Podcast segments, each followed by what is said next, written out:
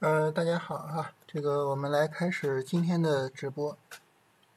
咱们按照惯例啊，还是首先聊一聊行情啊，然后呢等一等大家，然后我们开始今天闲聊的部分啊，就是回答大家的问题。嗯，首先呢来说市场大势啊，从上往下说啊，最多的呢就。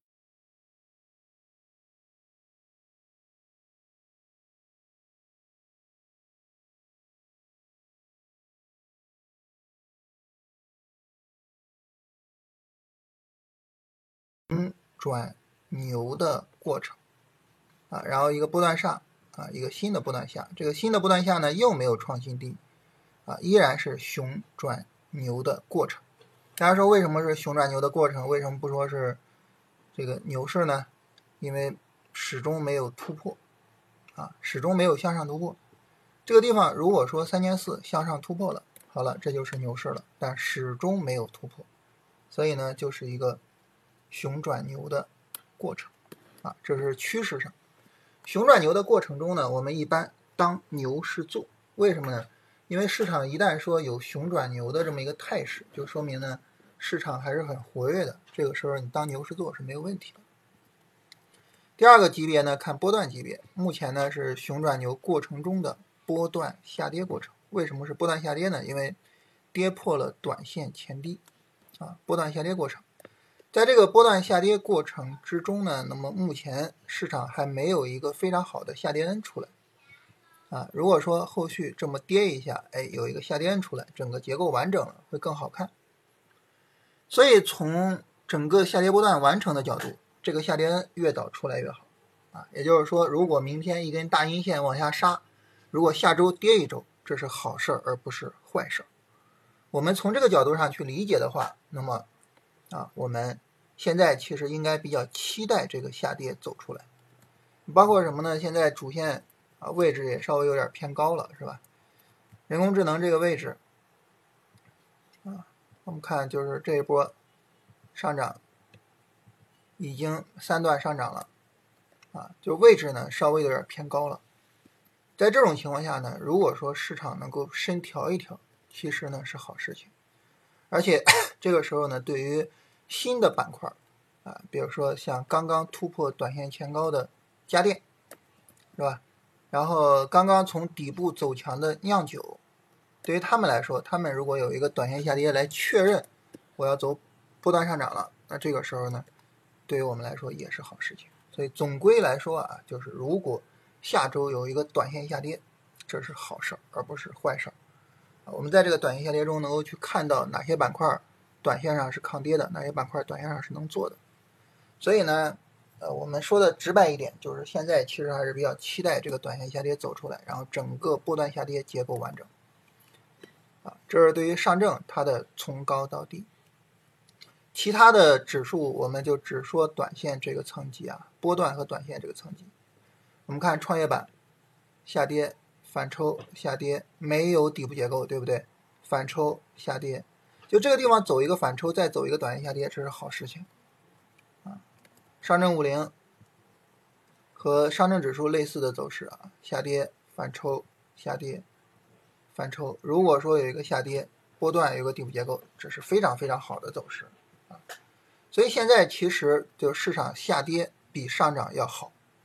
啊，当然市场后面到底是涨还是跌，我们不知道啊，它涨了。那当然好，对吧？它涨了，首先一个呢，我们赚钱；再一个呢，你涨了，你也会有回调啊，对吧？你向上突破了，你回调，我们照样做嘛，对不对？所以首先一个呢，就是它涨了是好事儿，但其次呢，就是我们现在应该理解是什么呢？就它跌了是一个更好的事情。所以我们现在应该有一个什么心态呢？我们现在应该有一个心态，就是呃，涨跌随缘，就大盘无论是涨还是跌。随它去，我们后面持续跟踪做就可以了，啊，所以要有这么一个心态。但是大家说，那我有持仓啊，有持仓，这个时候就按照持仓股去进行处理。持仓股的处理不用太去管大盘啊。如果说大盘没有很明显的鉴定结构，不用太去管它。然后现在最强指数是两千嘛，现在的最强指数呢，是两千啊，现在最强指数是两千，就两千这个筑底是最强的一个走势情况啊，就在这个这个区间内筑底。其实两千如果说向上突破，其实它是比较有说服力的，因为它在底部筑底的时间比较长，然后震荡也有这个空间啊，也有区间。它不像上证指数，上证指数的这个震荡是很小的。你说这样就筑底完成了，这个说不过去，是吧？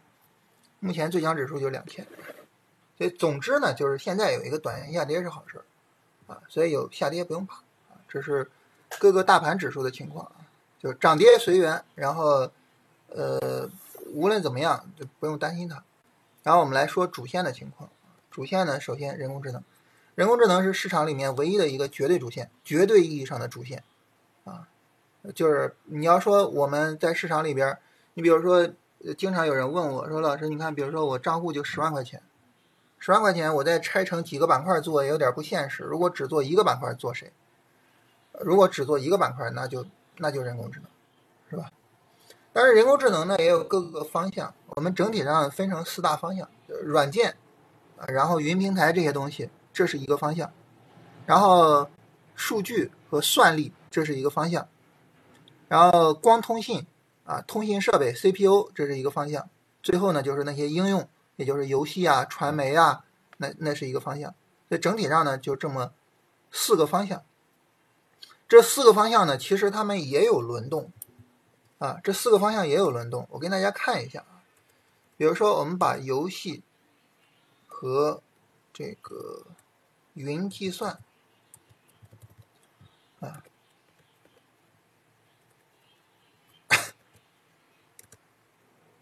把游戏和云计算，然后呢和软件叠加一下，我们来感受一下啊，他们三个其实他们里边呢也是有轮动的，这个轮动呢没有那么明显。但是呢，也是有的，啊，我们来看，在在这儿大家都是呃拉升小调整拉升的走势，但第一天拉升的时候是游戏是最强的，啊，然后呢拉升调整完了呢，第二个拉升的时候是软件是最强的，啊，然后市场开始调，调完了呢就是也是拉升调整拉升，对吧？这个第一天还是游戏最强。啊，但是呢，昨天和今天整体上云计算是最强的，啊，所以呢，就是其实他们内部呢也有一些轮动啊。这里边呢，如果说我们把 CPU 再加上，啊，也就是光通信啊，那么我们把 CPU 再加上呢，就更能够看到轮动了，是吧？啊，我们看这市场拉升调了三天啊。这拉升调了三天，然后游戏继续调整，对不对？但是 CPU 就开始涨，CPU 你涨得多了，哎，我游戏我开始大涨，我大涨，然后 CPU 开始横盘，对吧？啊，然后 CPU 横盘完了呢，CPU 现在在大涨，尤其是最近这两天，CPU 的大涨比游戏要强得多，对不对？所以它里边的这些细分呢，也是在轮动。为什么我说就是如果你做一个方向做人工智能就够了呢？因为它里边有很多的细分可以轮动。啊，它不是说就只有一个板块，不是这样。它不是，比如说你像旅游是吧？旅游它就是这一个板块，就是这些股票。啊，你说个股轮动，哇，那那那那那这个就就太小了，是吧？只做一个方向，做人工智能就可以。但人工智能现在说实话稍微有点高了，啊，所以呢，人工智能整个方向应该控一下仓位了，啊，有点高了，等一个充分调整。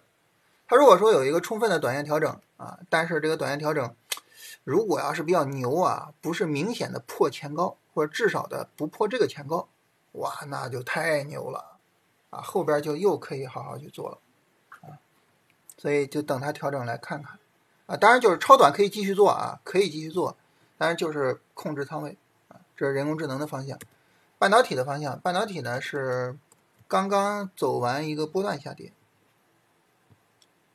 下跌反抽下跌啊，刚刚走完一个波段下跌，然后呢，现在在走，就有可能走新的波段上涨，但现在我们不好说啊，因为它没有突破前高。那大家说为什么没有突破前高，我们就把它作为主线呢？因为它是老主线嘛，它有市场号召力，对吧？啊，所以呢，我们就直接可以去跟踪它。今天呢它是缩量的，但是呢依然有五百八十八亿的成交额，这对于一个板块来说是很强的。它总共才一百六十二个票，五百八十八亿的成交额，单票成交额将近四个亿，这是非常非常活跃的一个板块，是吧？尽管它在调整，在缩量，对不对？但是非常活跃啊，所以呢我们就可以直接去跟踪。但是呢，因为它在相对低位啊，可能股票不好选，个股不好选。我们可以找找有没有哪些个股突破了这个高点的。这是半导体的方向，就是半导体现在比较重要的就是它有没有可能突破前高，正儿八经的走一个新的波段上涨。然后呢，就是汽车的方向啊，汽车呢是正儿八经的突破前高了。汽车没有什么疑问，它现在就是在走波段上涨，它正儿八经的突破前高了，就是在走波段上涨，所以汽车就没得说啊，就是呃主线就可以调整去跟踪。但是汽车呢有个问题，就是它的成交额单票成交额没有那么大，它的活跃的股票没有那么多，总共四百七十八个亿，看着很多是吧？但是它股票数量多，两百六十多的股票数量，一个票合不到两个亿。所以它单票成交额就就相对来说会比较低一些，啊，所以呢，就是活跃的股票没有那么多，这个时候呢，选材的范围就比较少。所以汽车虽然走得很强，但是呢，和人工智能这些还是没法比啊。但是，呃，还是可以去跟踪啊，还是可以去跟踪。最后就是酿酒啊，酿酒是今天刚可以作为主线。酿酒呢，它的市场号召力也是比较强的。三十分钟上有上涨 N，明显的一个短线上涨走出来了，行情的延续性有了，啊，之前一直没有行情延续性是吧？一直没有行情的延续性，现在有了啊，而且成交量放量，明显的放量出来了，啊，所以呢，酿酒这个板块后续可以跟踪一下，看看能不能走一个波段上涨，但是它和这个和这个这个半导体一样，它还需要去强有力的拉升去突破前高。总体上来说，就这么几个方向。这几个方向里边呢，除了人工智能有一些高标外，其他的方向都在相对低位。所以呢，如果说啊，大盘有一个短线下跌，跌下来，但是这些相对低位的，比如说半导体、汽车、酿酒，走一个短线调整，但是调整力度小啊，可以做，那到时候市场就可能会全面复兴。所以后面大盘有一个短线下跌不用怕，或者说有短线下跌是好事情，啊，所以这是目前主线的情况。嗯，还有一个就是家电也可以等一个短线调整看看情况。总体来说就是现在市场涨不怕它，跌也不怕它，啊，这是目目前市场的情况。好吧，这是市场大势还有主线的情况，然后来看大家的问题啊，我们闲聊来聊一聊。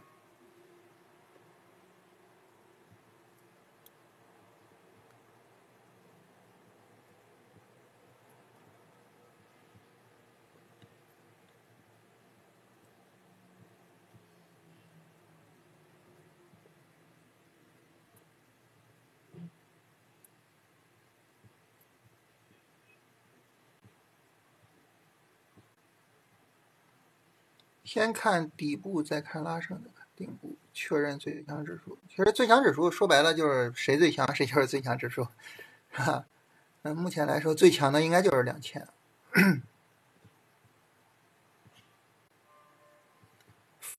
风电波段见底了吗？新能源呢？因为呃一路在调整啊，所以就是。可能不太引人瞩目啊，但是呢，有很多个股比较活跃。新能源里边还是有不少个股比较活跃的。风电这个走势，这个下跌力度还是有点大，就这一段下跌力度还是有点大，不是太理想，不是太理想。呃，人工智能太高了，对，就是这个问题啊，就是这个问题，就是它太高了，太高了，所以呢，你要不做你就等，是吧？等调整啊。当然，要要做呢，就控制仓位啊。超短节奏太快，跟不上怎么办？不做，对吧？你跟不上你就不做嘛，这是最简单的。你说我跟不上，但这个钱我还想赚，那这就开玩笑了，对不对？啊，你就好比说我不会做饭，但是呢，我想去饭店应聘厨师，那那那这个是不可能的呀。所以呢，就你就是你说这个超短节奏快，我跟不上，跟不上就不跟，就超短我们就不做，啊，就是这样。然后看好汽车零部件和充电桩不？从逻辑的角度是看好的啊，从逻辑的角度是看好的。我们目前的汽车，无论是汽车整车还是汽车零部件的出口量都比较大。大家之前看我们的出口数据啊，出口在下降，就是出口的结构在优化。我们现在出口的都是制造业的这些东西啊，就是尤其是汽车这一块儿。嗯，所以汽车这个呢，就是国内的这个渗透率比较高了，在提升的空间可能比较小，但是呢，国际上还是有很大的空间的。啊，然后充电桩这一块呢，它的逻辑更是没有问题。你新能源车的渗透率提升了，后边充电桩的需求量就是比较大。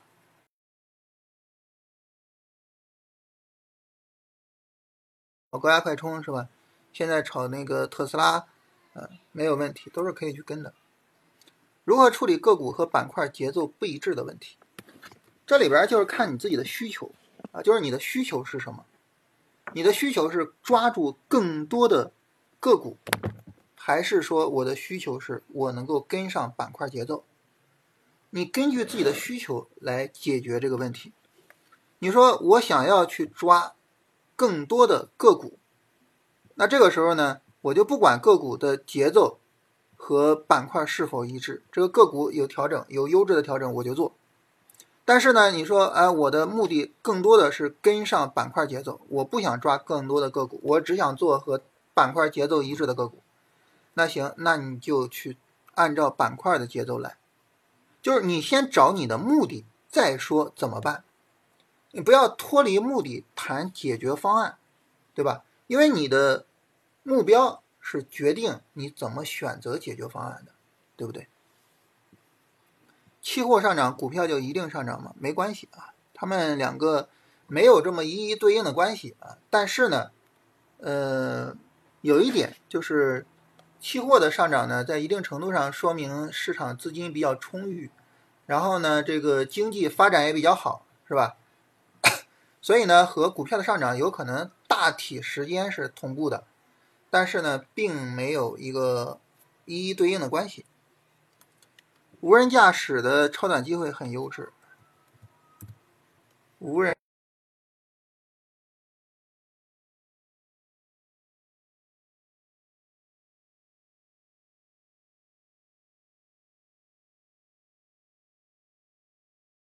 过了短线前高，所以恒生科技你就理解为新一轮的波段上涨开展，它有波段呃，它有一个短线下跌就可以去跟踪啊。无人驾驶的这个三十分钟调整没有太大问题啊，没有太大问题，整体上还是很强的。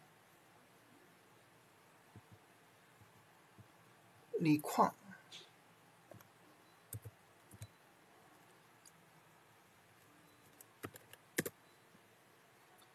锂矿这个走势不好跟了呀，还得重新等，是吧？还得重新等。可以不看板块直接做个股，这个就是说你还是我刚才说的，就是你看你自己的需求，你想更多的抓个股机会，那你就不管那么多。但是呢，如果说你说我更希望稳定性，那就需要看板块啊。所以看你的目的。我我个人的角度啊，我觉得就是说，就是。可以不看大盘，但是呢，最好能看看板块。呃，如果说大盘也不看，板块也不看，直奔个股，哎呀，这个怎么感觉有点压力大呢？是吧？感觉有点压力大。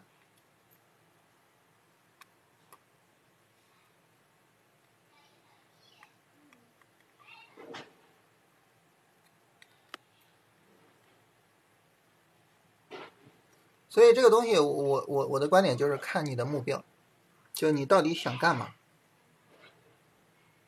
未来哪些板块有可能走成主线？目前来说就是两个大的方向，呃，人工智能是一个方向。人工智能呢，你包括像这个半导体和人工智能的关系也也比较紧密，是吧？然后呢，你包括像这个无人驾驶，其实和人工智能也是有一些关系的。人工智能的大方向，还有一个就是宽信用的大方向。宽信用简单说就是消费啊，就是家电、白酒、汽车这些都属于消费。宽信用的大方向，宽信用的方向为什么能成为主线呢？因为大家都预期国家一定会出政策来刺激。那么出政策刺激呢，其实就是刺激信用、刺激消费、刺激大家花钱。嗯，包括降息是吧？昨天降息嘛，降息就是有这么一个效果嘛，对不对？你看昨天降息了，降息了，按道理来说，存款利息降低了，对谁有好处呢？对银行有好处。对吧？但是银行今天涨了吗？也涨了，但是没有消费走得好，对不对？为什么降息了啊？银行没有，哎，啊，早晨涨了，然后就就没有然后了，早晨涨了一下就没了，就是明明对银行有利好，为什么银行不涨，消费涨呢？就是大家预期国家会刺激消费。所以宽信用这个方向是第二个，现在就是这两条线，啊，就是这两条线。宽信用的方向呢，酒跟汽车相对活跃一些，超短比较好做，啊，这个家电呢，超短不是太好做。超短的小幅度调整怎么判断调整结束？一般使用五分钟结构去判断，啊，五分钟有底部结构，或者是五分钟向上突破。一般使用这个来进行判断。比如说，我们来看看这是人工智能的走势。我们在人工智能上找一个三十分钟的调整啊。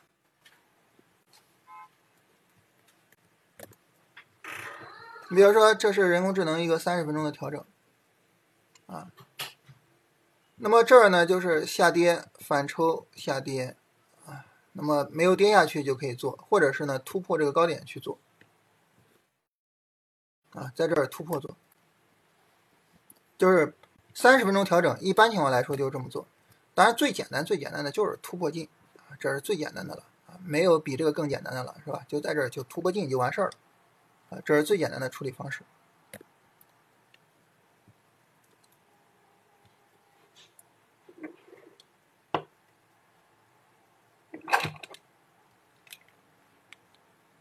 其实这个。判断调整结束啊，嗯，没有办法完全准确，只能说大致上去做这个判断。我觉得，与其花精力放在买点上，不如花精力好好的选板块、选股。认同赚钱了从股市里取出来的做法吗？我我的观点啊，就是。做复利是没问题的，但是呢，不要做太大的复利。什么意思呢？就是大家都能认认可一个逻辑，就是不要把自己的个人资产过多的放到股市里边，对吧？大家都能认可这个逻辑。你比如说我们房子、现金啊，然后理财，然后各个方面吧，就是所有的钱加一起，假设啊，我们就直接取个整，就是一百。咱也别说是一百万还是一百亿了啊，咱就一百。这个一百里边啊，如果说我们把比较多的部分放到股市，你比如说啊，你把五十放到股市，你的压力就会特别大，对吧？它这个波动性太大了。你这房子，我我们都最近都在说啊，房子降价了，我的天呐，难受啊什么的。但是你房子再降价，它跌了多少呢？它跟股市它有的比吗？没得比呀，对不对？没得比呀。所以呢，这个股市的波动性太大，我们不能放太多的我们的资产在股市里边。那放多少合适呢？这个因人而定啊，因人而异。我我们假设啊，假设你比如说，我放二十在里边，就我放我个人资产的百分之二十，请注意不是现金的百分之二十啊，是个人资产的百分之二十，这个。额度是很大的，因为我相信我们所有人的资产应该主要在房子上，对不对？好，假设我们放家庭资产的百分之二十在股市里，那这个时候呢，你挣钱了啊，你别管说我我我使用什么方法，我做了多长时间交易挣钱了，就就就是挣钱了，比如说翻了一倍，从二十到四十了。如果你不取，这就意味着什么呢？你的个人资产总共是一百二，但是呢有四十放在股市，也就是百分之三十三放在股市。这个百分之三十三的幅度是明显的大于百分之二十的呀，这个压力一下子又大了，对不对？一下子又大了。你不要想说啊，这反正是我挣的钱，千万不要有这种想法。一旦有这种想法，在交易上就会比较随意，对亏损呢就不敏感，就比较容易把交易做坏。所以呢，我觉得就是把盈利取出来，我认为是合理的做法。这种做法呢，从利弗莫尔的时代，啊，从利弗莫尔的时代就一直是这样。啊，从利弗莫尔的时代就一直是这样，所以我觉得就是我们应该去继承这个东西。利弗莫尔的观点呢，就是我们从股市里赚的钱要有一半取出来。啊，我觉得这个我们可以就是借鉴一下这个比例。我在股市里赚了两块钱，我就取出来一块钱。啊，这个呢我们可以借鉴一下。毕业几年之后，从股市每年都可以稳定盈利的。首先呢，我到现在也没办法做到每年都可以稳定盈利，为什么呢？因为大家知道做股票这个东西呢，在一定程度上还是要看行情的，是吧？你你熊市，你说大盘跌，但是我就是挣钱的，这个也不是很现实。我们去年就就是亏损的，今年呢到目前为止做的也不太理想，啊，所以首先呢就是每年都可以稳定盈利，到现在都没有做到，啊，当然有有。有很多就是特别厉害的老师，他们可能能够做到，当然我到现在我也做不到。然后呢，从什么时候开始，就是说觉得自己能够在股市里面去去去去持续做下去了呢？就是从读了专业投机原理开始。所以我觉得你说毕业几年也好啊，做股票做了几年也好，或者什么也好，都不是重点，这个时间不是重点，重点是你的知识。就重点是你学了什么，你使用什么方法。那我如果说读专业投机原理再晚五年，我可能就再晚五年能够在股市立足。我如果一直到现在都没读过专业投机原理，可能我一直到现在都不知道这个股市到底应该怎么理解，这个股票到底应该怎么做。所以我觉得时间不是重点啊，时间不是重点，重点是我们有什么知识。这位朋友说：“这个一万起步，每年稳定三十个点啊，不用三十年就超过一千万了。这个每年稳定三十个点，还是我刚才那句话，不现实啊，不现实。就是股市有熊市有牛市，你不可能说我熊市我我我也能挣百分之三十，也不可能说我牛市我就只赚百分之三十我就收手了，这两个都都不应该，对不对？都不应该。”所以每年稳定盈利三十个点，这个事儿呢不太现实啊。但是呢，就是我们有了相应的市场认知之后啊，然后持续的把交易做下去，然后持续的去获取利润，这个是有可能的。但是呢，还还有一点要考虑，就是我刚才提到了一点，就是你的个人资产在股市里的太多不好。还有一个呢，就是我们个人能够驱动。多大的资金也是一个问题，是吧？你做一万的跟做一千万的，它它它肯定不一样啊，对吧？你做一万块钱，你只能满仓一个股票；你做一千万的，你就需要买几十个股票，它肯定不一样。所以我觉得这些事儿我们不用多想，我们想这些事情没有意义，没有意义啊。对，就是说谈这种话题都是不切实际，是吧？就这些事儿，你不要多想，嗯，你想这些也没有用，你就是考虑，就是说我现在是盈利的还是亏损的？我现在是亏损的，我为什么发生了亏损？我现在是盈利的，那这个利润从何而来？我怎么样能够保持住盈利的状态？怎么样能够扭转亏损的状态？这是有意义的。你就考虑当下，啊，就考虑当下，是吧？不要不要想太多，不要想三十年之后什么的，唉。我有一位经济学家，我忘了是弗里德曼还是谁啊，他说过一句非常经典的话。他说，就是考虑问题不要考虑太长期的问题，为什么呢？那长期来说我们都会死。你一说长期怎么样，死去吧，是吧？所以认知提高了，但是做的不到位啊，眼高手低，怎么样能够执行的更好？没有太好的办法，我觉得就是定条件，尽量的把条件都定出来，定的细一些。条件定的越多越细，需要人为判断的内容越少，执行就越容易到位。就尽量的能定条件的都定条件。板块和大盘节奏不一致，但板块内的个股和大盘节奏一致。啊，这个确实是很复杂，确实是很复杂。呃，如果我们简单一些哈，我们可以这样。就是这个个股呢，只要是大盘有调整，或者是板块有调整，或者啊，也就是这两个有一个有调整，个股呢能扛住，我们就认为这个个股可以做，啊，你这样就比较简单一点，是吧？反正，哎，什么复杂的情况都有，所以我们需要去选一下，就是我到底要赚什么钱？这个问题是一个最简单也是最难的一个问题。我们到底要赚什么钱呢？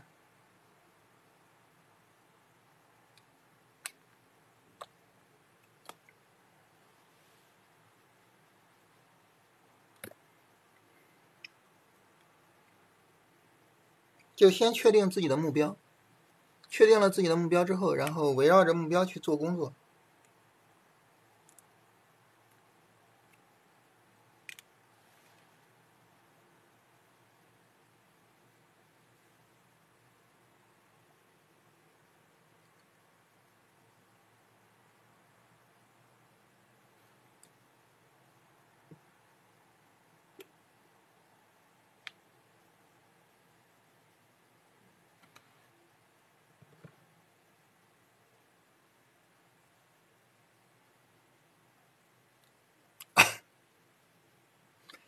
看来大家都接触到这种非常复杂的问题了，是吧？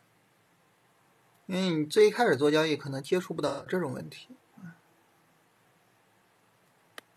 最一开始做交易，更多的还是考虑怎么选股啊，怎么选板块啊，大盘明天怎么样啊，都是这种问题，对吧？都这种问题。看来这种问题大家解决的差不多了，啊，所以呢，就深入到了一些非常复杂的问题上。就是节奏问题什么的，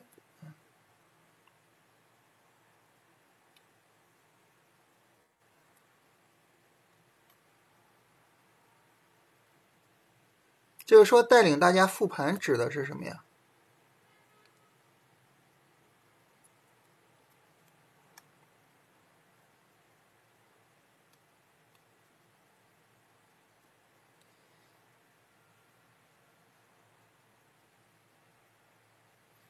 其实能够挖掘出来深层次的问题，是首先说明了进步啊，再一个呢是进一步进步的一个基本的前提，你得能挖出来这些问题，你才能往前走。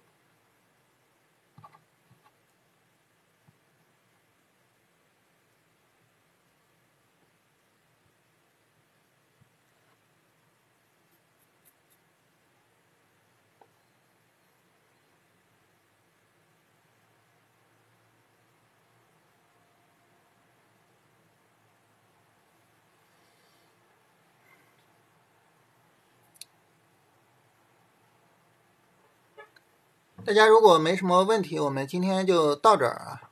有话则长，无话则短，好吧？